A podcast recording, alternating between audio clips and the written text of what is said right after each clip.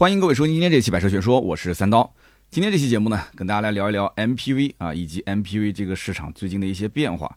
很多朋友呢，其实也都看到了啊，这一次广州车展最火的几个话题车型，那其中一个呢，就是理想的 Mega 是吧？纯电动啊，要卖到五十多万，接近六十万。那么还有一个呢，就是小鹏的叉九，也是一个纯电动的 MPV，那么要卖到三十多万啊。这个车型其实以后的主流的。呃，配置应该是在四十多万，因为它的最入门的版本是一个磷酸铁锂电池。那么它的中高配的车型基本上都是三元锂电池。那我相信你都已经花了这么多钱了，你也不差那几万块，对吧？你不会说去买一个磷酸铁锂，不去买一个三元锂电池的。所以呢，四十多万、五十多万这个价位的纯电动的 MPV 是不是在座各位的一个选择？哎，大家可以评论区交流交流。那我相信。绝大多数的人是不会去考虑这个车的，但是这两年你会发现，在咱们的新能源市场里面，好像哎动不动这一家出了一个新能源 MPV，那一家又出了一个新能源 MPV，然后各个品牌好像都在出 MPV 车型，而且都是新能源啊，不是混动就是纯电，所以呢，大家就搞不懂，就是这些车子它到底卖给谁呢？就是我，我现在连 MPV 车型我都不完全能接受。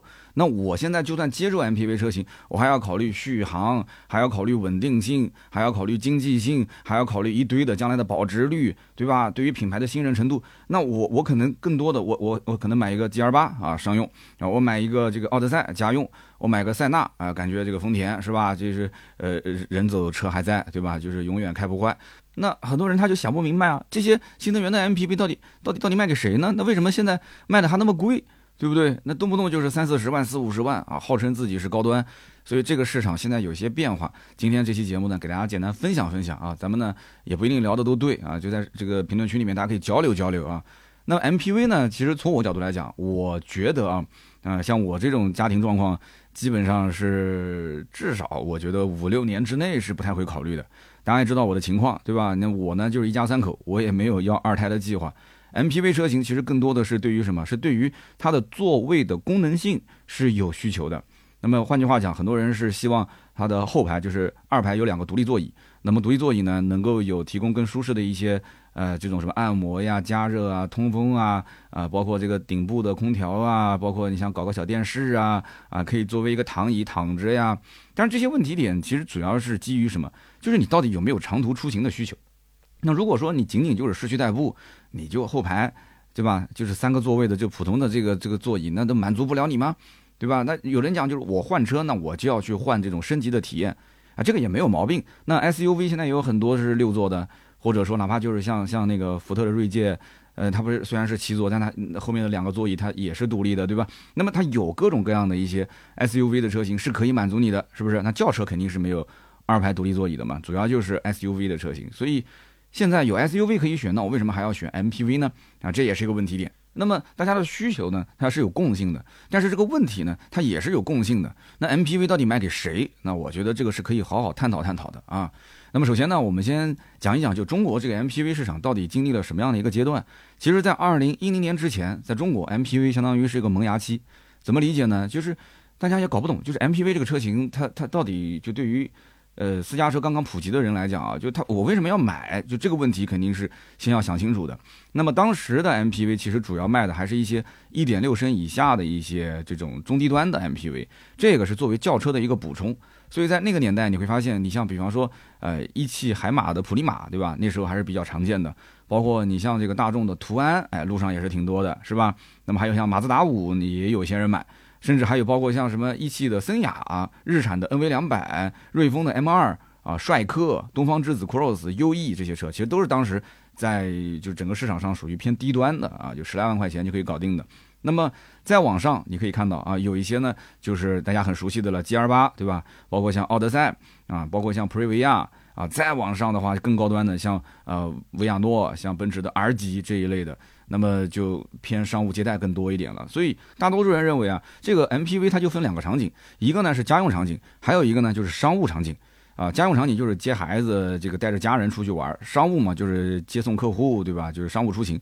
但实际上大家忘了，还有一个很重要的使用场景叫做商用场景。那有人讲什么叫商用场景呢？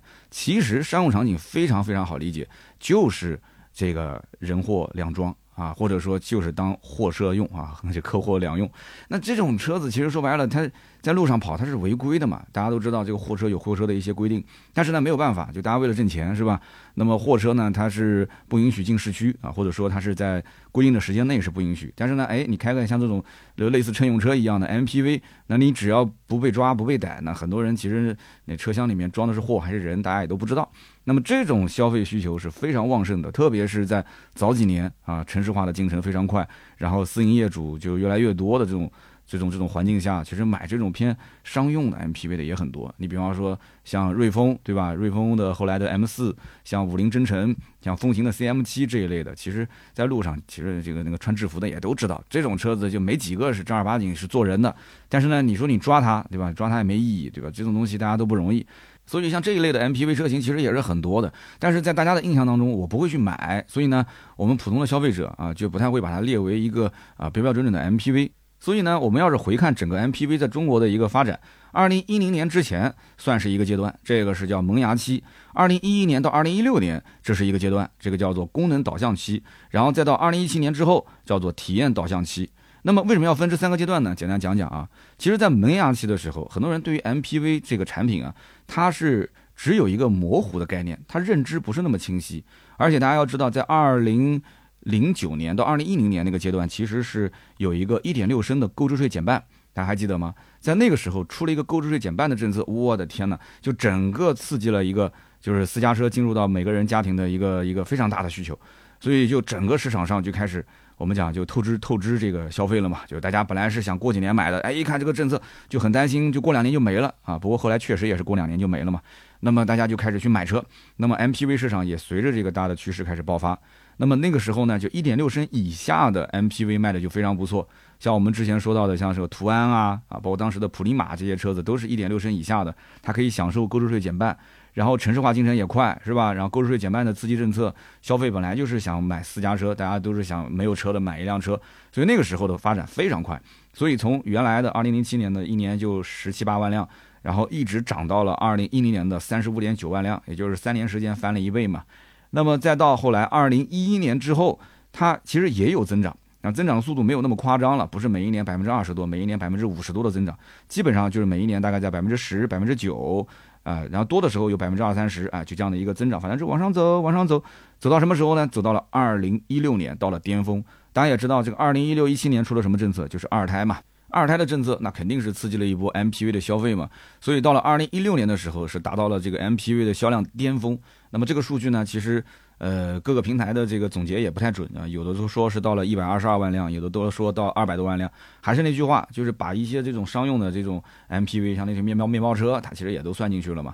那所以它统计数据的这个路径不同，但是它这个指数啊，就是那个啊，就是这个柱形图啊，它其实都是一样的。就是二零一六年是最巅峰的时期啊，二孩政策的开放，对吧？家用 MPV 开始迅速的成长，就是消费者意识到了什么点呢？就是消费者意识到，就是说，哎，就是我买一辆车。MPV 它到底能给我什么？它对于这个二排座椅的功能性，它开始意识到了啊，这是有区别的，这是有升级的。那么同样是七座，对吧？那么 MPV 二排两个独立座椅，那我能得到更好的，比方说可以它当躺椅啊，可以有按摩，可以有通风，可以有加热啊，甚至于在二排可能还有一个小电视可以看一看。那空调也不一样，它可以有一个顶部空调啊。然后呢，在二排呢，可能各方面这个。舒适度啊，这个便利性啊，这个空间啊，就整体来讲都不一样，所以大家呢就开始对于 MPV 会有一个新的认知。那么有一些家里面有二孩的，就觉得自己是刚需，就销量就开始增长了。那么从二零一七年开始，其实客户就越来越对于这个车厢内的舒适性的配置有更高的要求了。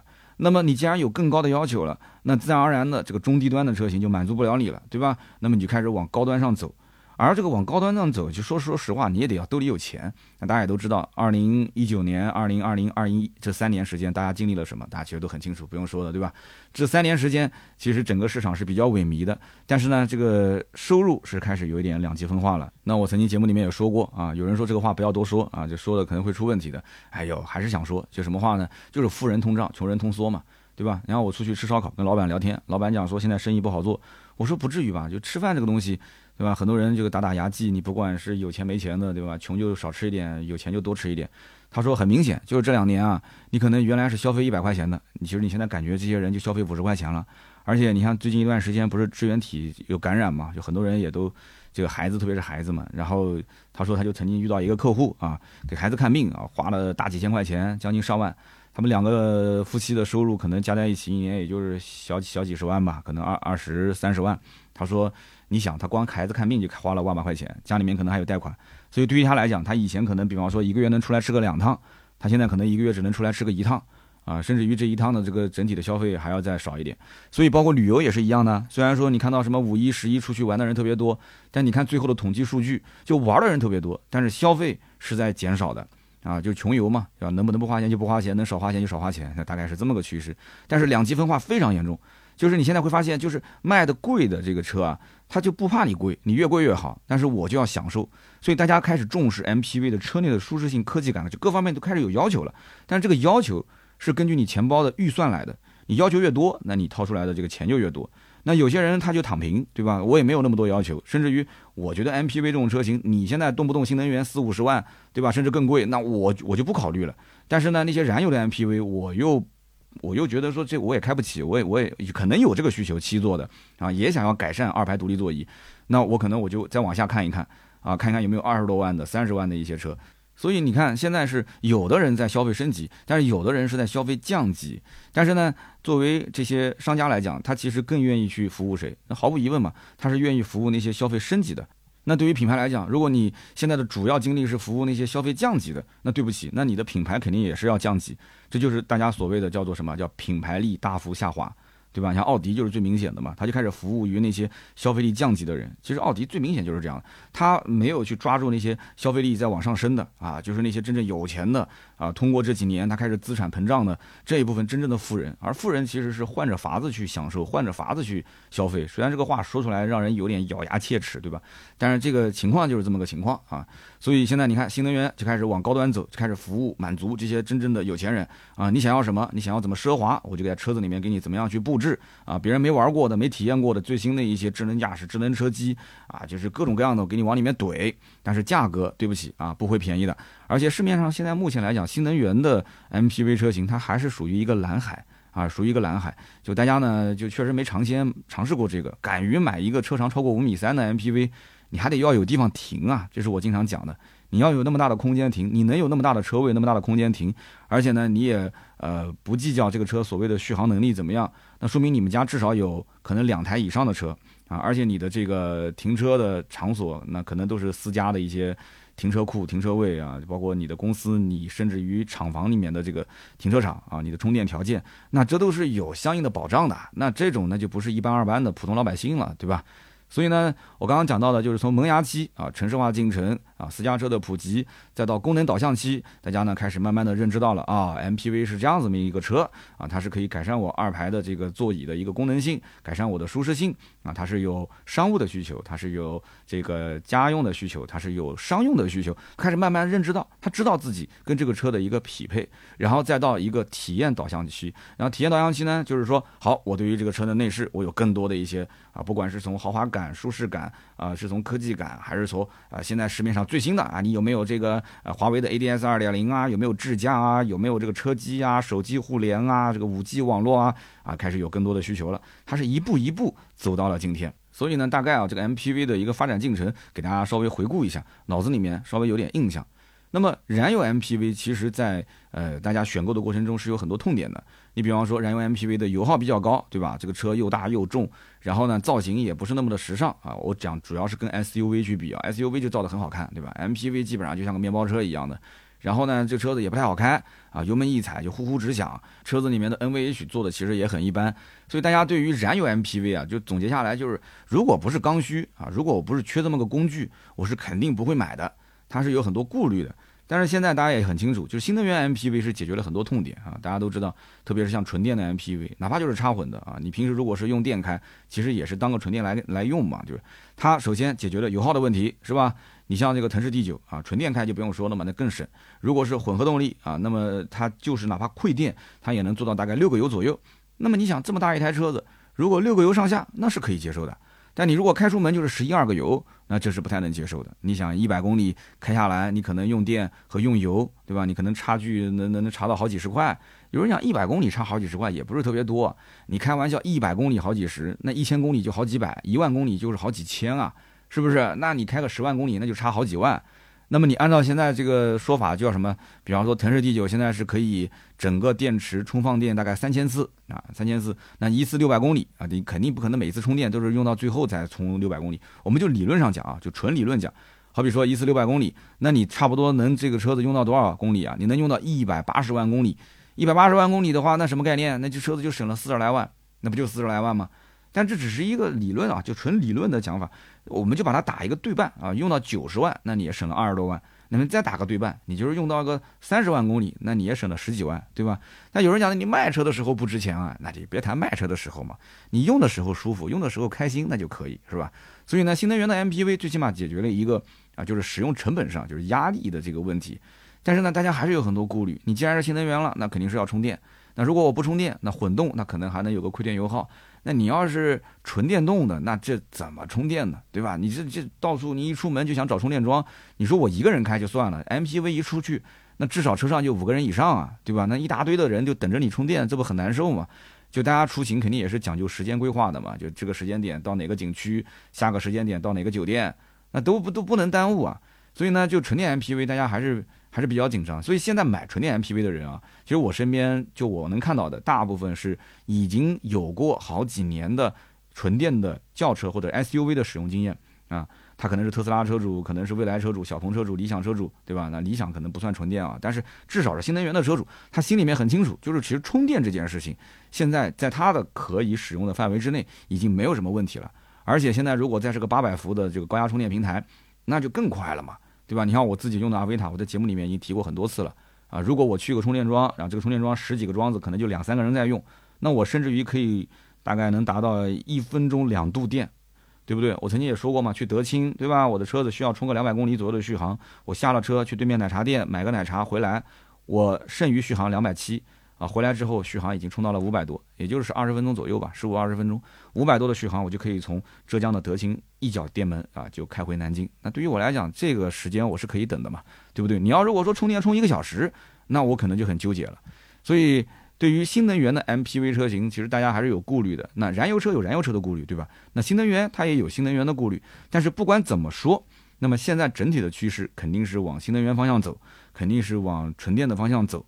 而 MPV 现在的这个空间，大家有要求；配置，大家有要求；它的安全性也有要求。所以你看这一次的理想 Mega 啊上市的发布，他就反复讲自己的安全怎么样，自己安全怎么样。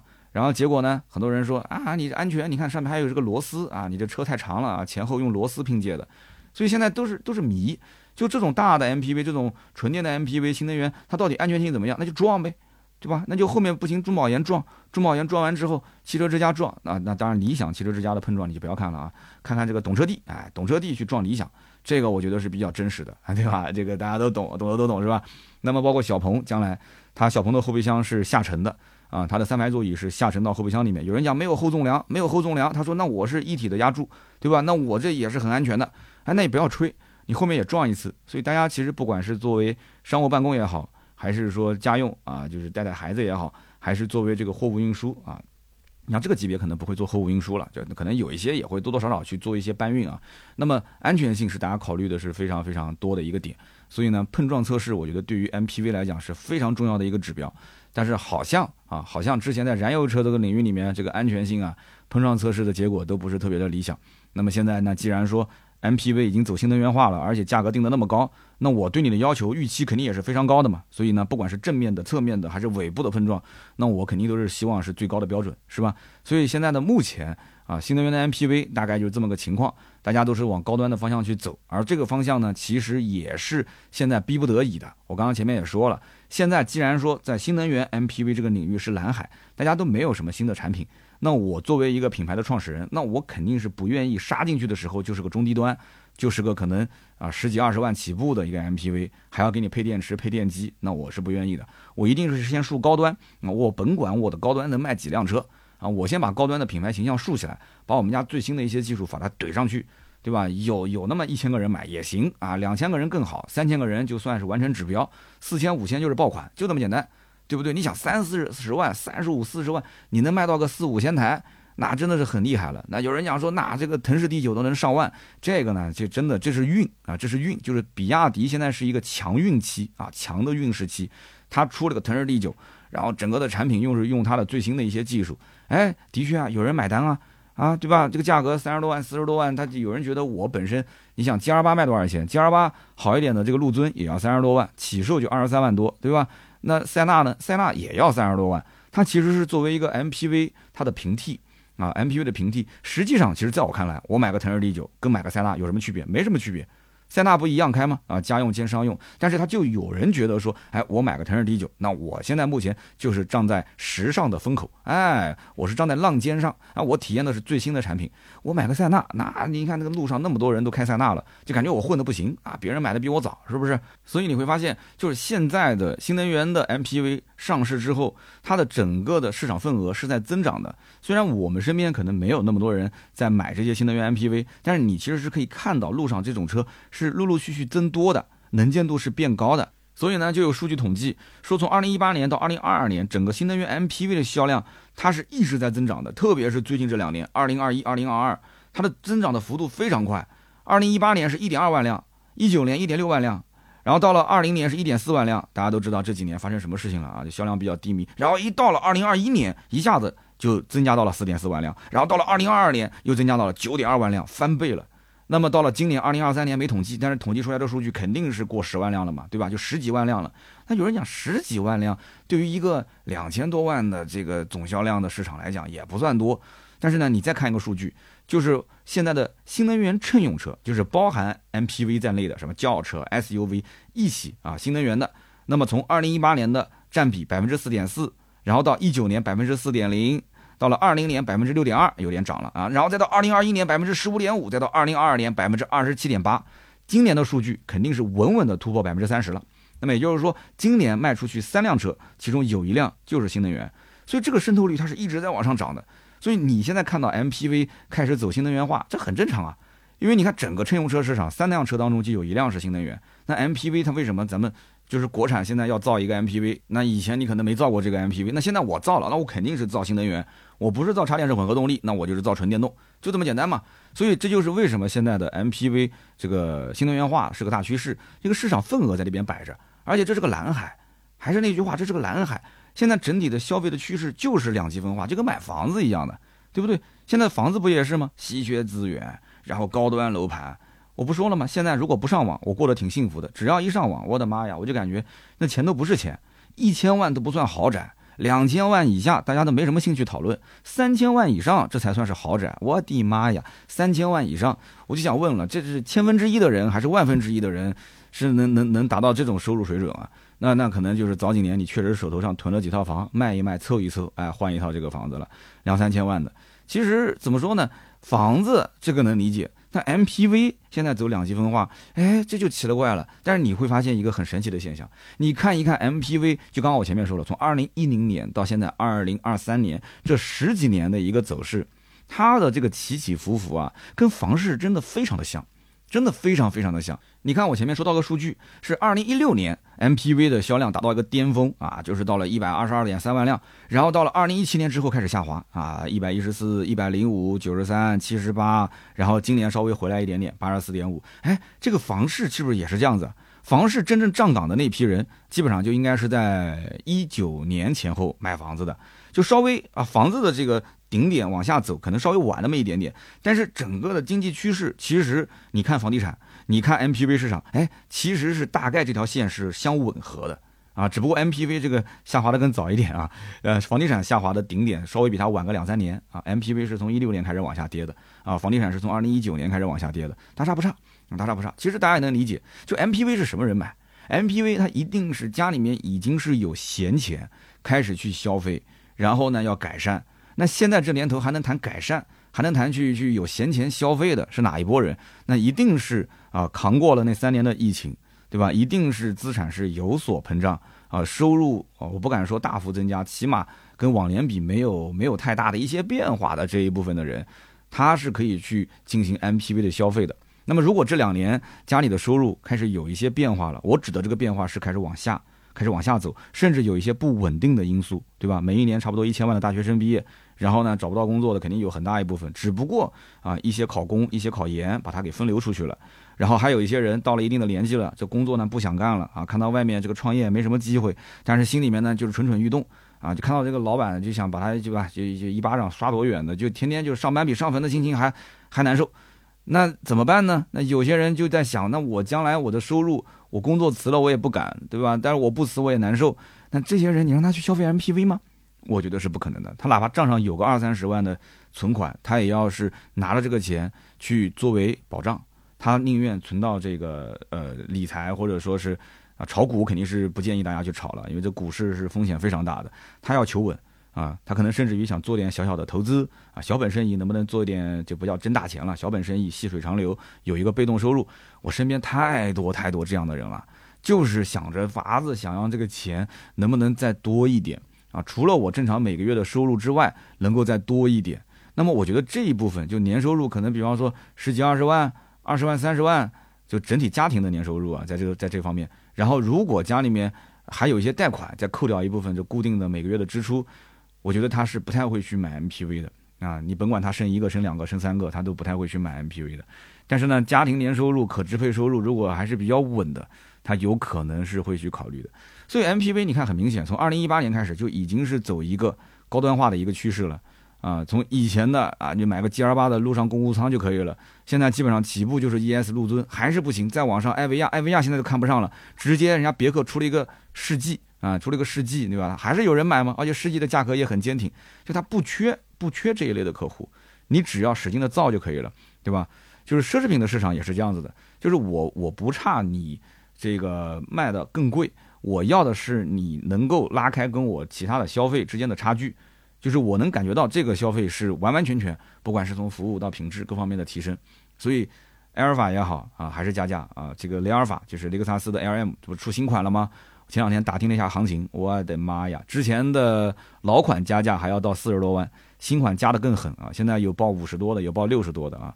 但我估计可能这个新鲜感过了以后，还是要回到大概加价四十万左右。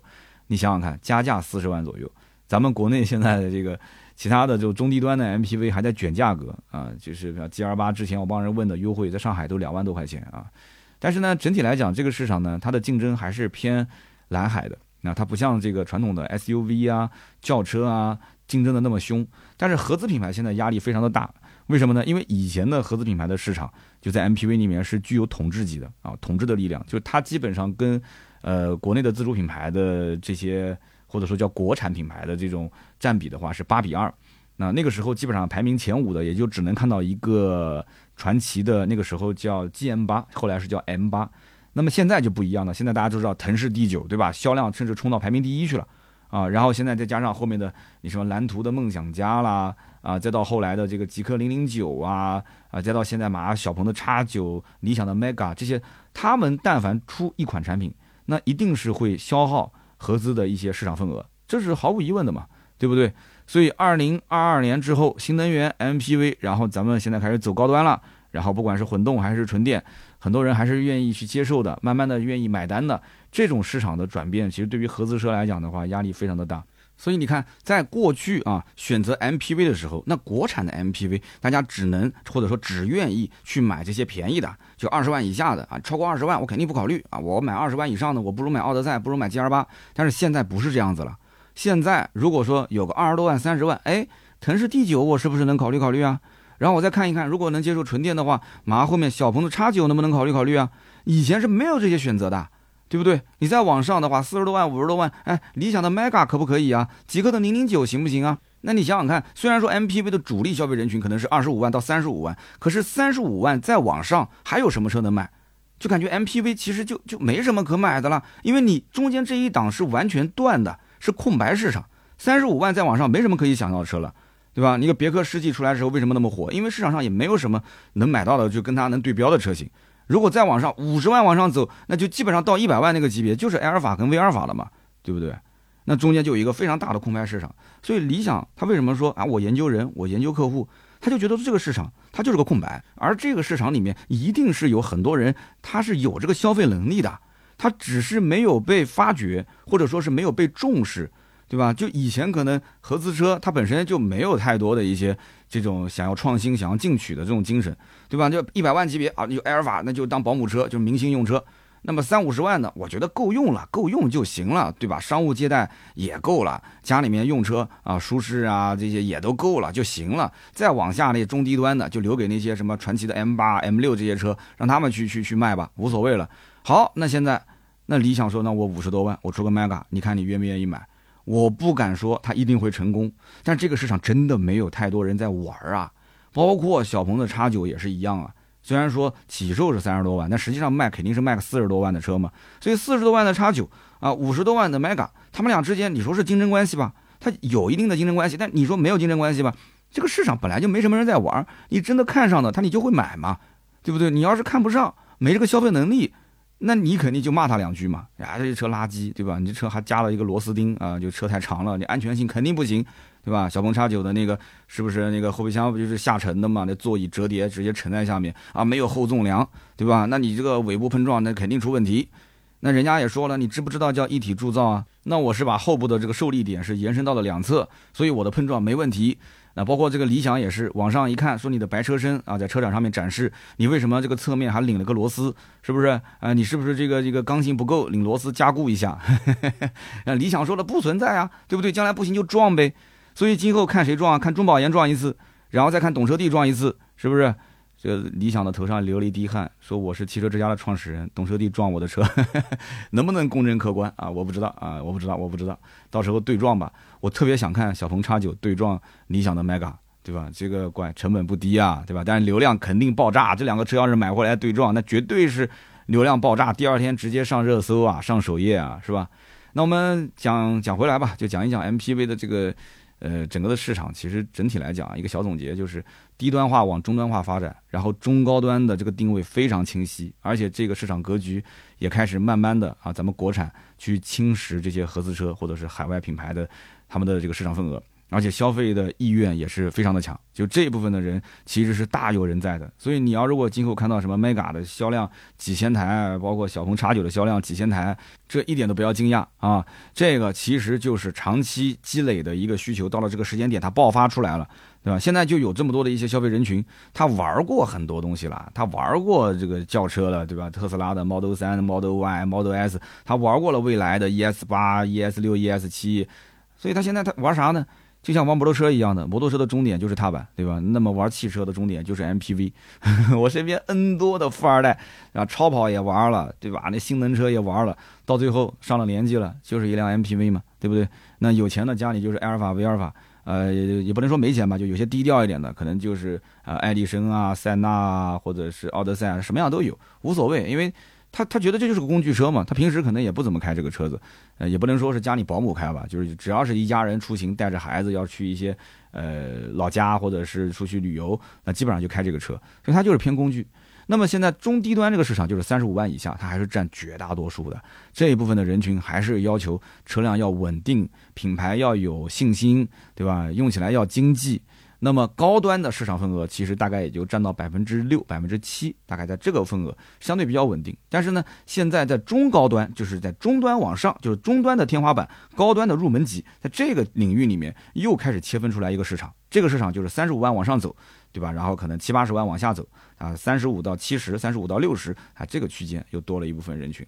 那么 MPV 的整体的用户其实年龄是相对偏大的啊。那其实我不太愿意承认我是一个这个。中中中青年，但是我觉得确实不承认也不行了。你到球场上去，人家都喊我大叔，对吧？那么现在是七零后、八零后，主要就是 MPV 的一个消费人群啊，因为毕竟也是有家有口啊，也要考虑到说，呃，我我不但是要商务，我还要家用，然后我平时呢，可能还要去拉一些东西，有些业余爱好，要钓钓鱼啊，对吧？去旅旅行啊什么的。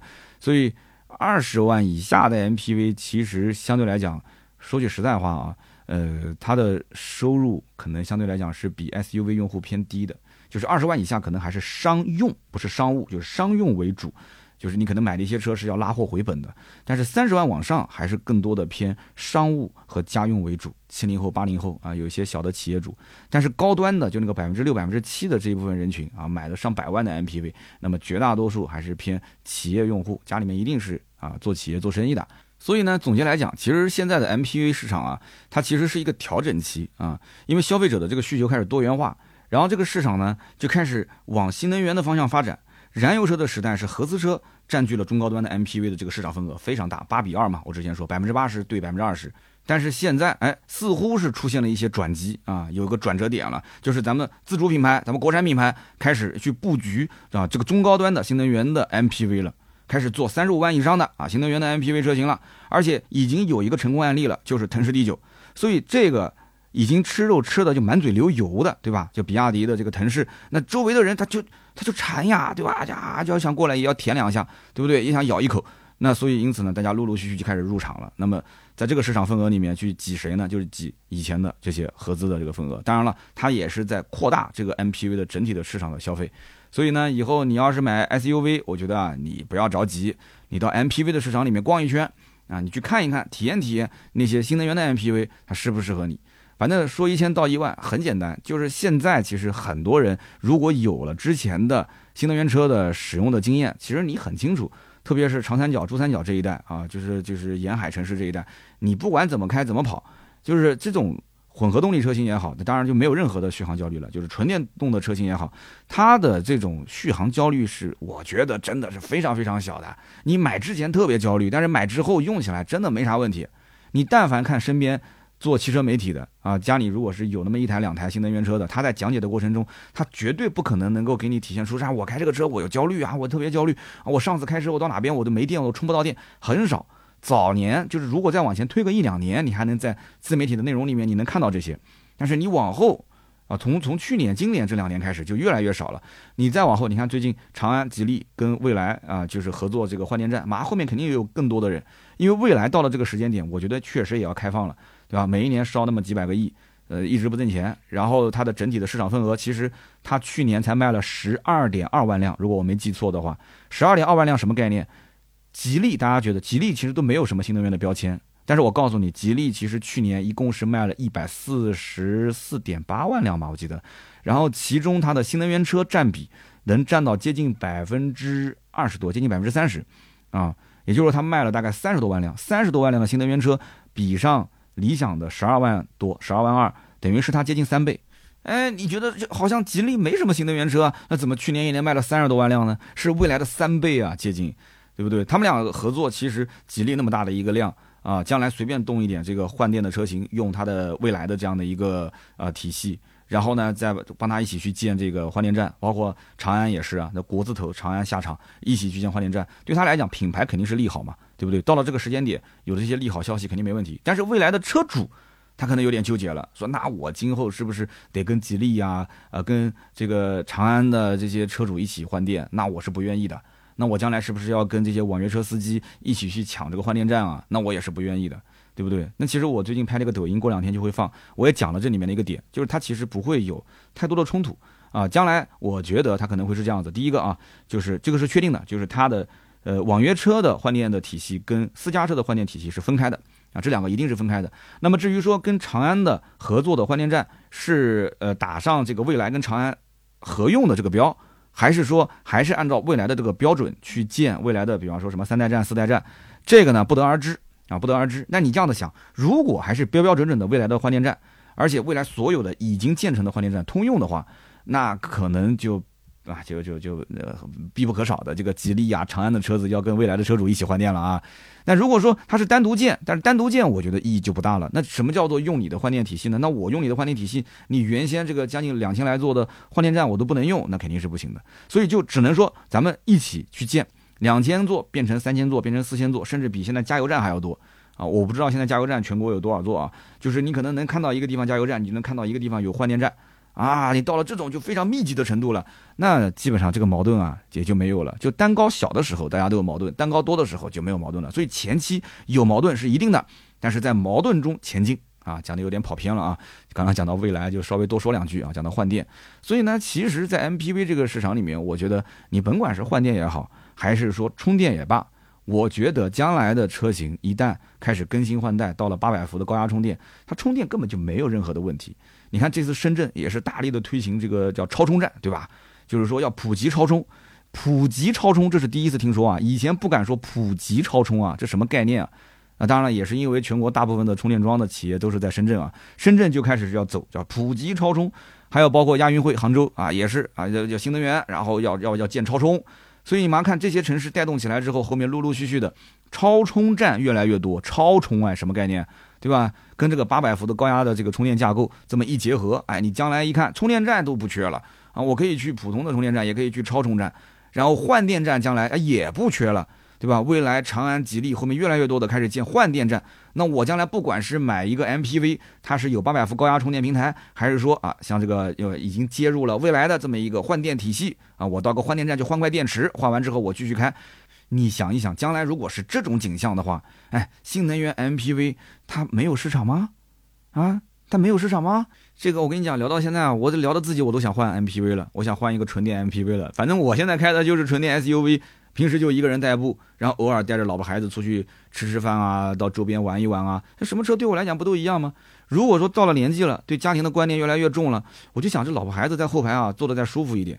啊，如果我媳妇儿愿意开，那我也想在后排坐一坐，亲子嘛，对吧？跟孩子聊聊天啊，就一起看看电视，不都都挺好的吗？哎，那 MPV 这个场景，就场景你不能细想啊。如果说你要是细想，你就会对于这个产品，你想它是新能源，本身经济性肯定是没有问题了，对吧？只要你买得起，你后面用的话那就很省钱。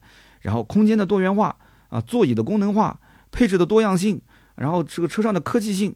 啊，包括你有这个智能驾驶，对吧？一个车机、手机互联、Switch 游戏机这么一连，冰箱、彩电，我的妈呀！哎呀，就开始想想看，就觉得说，我现在手上开的这个车啊，哎呀，我开这个车，我这个这个这个也缺，我那个也缺，就是你会对于车这个空间，你就有更多的遐想，你就不把这个车子当成是一个四个轮子，然后是是有有有电驱动啊，还是有油驱动啊？你不把它当成一个交通工具，你把它当成是个移动的客厅啊，你把它当成是个场景。跟家人在一起幸福的画面，你说挣钱挣钱挣到最后你为了啥？你不能说为了挣钱而挣钱，咱也不要讲那么多虚的，说什么要为了社会发展，为了个人的成就啊，为了什么事业？哪有那么多人为了事业？你最终就是多挣点钱，过好我的小日子。那什么叫做过好我的小日子呢？你就每天想着晚上，你像我们南京人，我晚上我就蘸个鸭子啊，我蘸个鸭子，我吃一吃，我挺爽的啊。那么吃完饭之后干嘛呢？哎，你看我喜欢打个篮球，哎，老婆如果说今天同意了。对吧？因为我打球，有时候我媳妇不同意啊，说我这个不陪孩子啊。啊，今天啊，你不用陪孩子，你去打球，哎，我开心，我我幸福啊，我出去打球了。啊，回来之后呢，今天晚上要如果不写稿，哎，我可以早点睡，哎，我躺到床上面，我刷刷剧，我玩玩游戏，对吧？我现在王者荣耀，我马上就冲无双王者了，我都对吧？就十十来颗星了，都已经哇！我今天晚上喊几个朋友上去开个黑，这对我来讲也是幸福感。所以你看，它一切都是画面，就是我还没干这件事情，我想着这件事情，我觉得舒服，我开心，那这就是幸福。哎，这个跟钱有的时候它不一定有太多的关系。那你说我要如果去换车，那我下一辆我换什么，对吧？那有人讲说你越换越好，越换越好。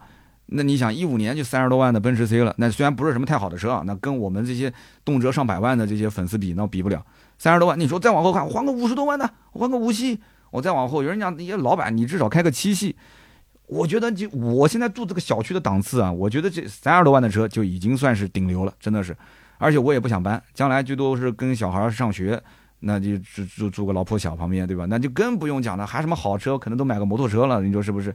那因此，在我这种生活环境里面，我就一家三口，也没有二胎的计划，MPV 离我其实是比较远的，是比较远的。我觉得无所谓，可是这个画面，这个画面它能够呈现出来的东西，它让我还是有一些向往。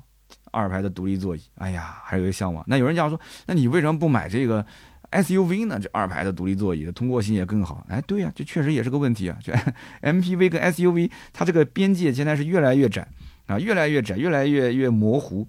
所以呢，这个怎么讲呢？就是今后大家到底是选择新能源的纯电的 MPV，还是选择这个 SUV？我们的节目的下方也可以一起讨论讨论啊。现在本身 SUV 也是越来越往高端上走了。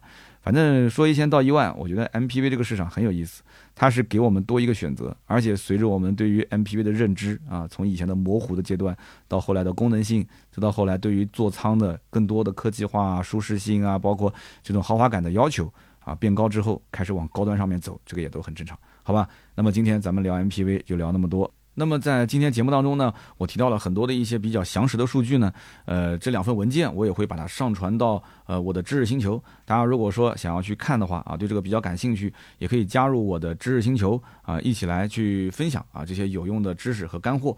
那么希望对你来讲也会有所帮助。那么加入的方式在我们喜马拉雅的文稿的页面就会有一张图，下面有二维码可以扫描。那么在盾牌的微信的朋友圈啊，包括我们的群里面也可以找到加入的方式。那么盾牌的微信呢是四六四幺五二五四四六四幺五二五四，大家可以加一下。那么更多的原创内容，大家可以关注我的哔哩哔哩账号，叫做百车全说，每周五更新。那么也可以关注我的抖音，那么叫做三刀砍车，每一天都会更新啊。我现在抖音是日更了啊。那么还有就是我的新浪微博百车全说三刀啊，每天也会分享很多的我的一些身边事。那么以及我的公众号百车全说，大家想要进群的话，也可以关注一下我们的公众号。那么好，今天这期节目呢就到这里，我们下一期接着聊，拜拜。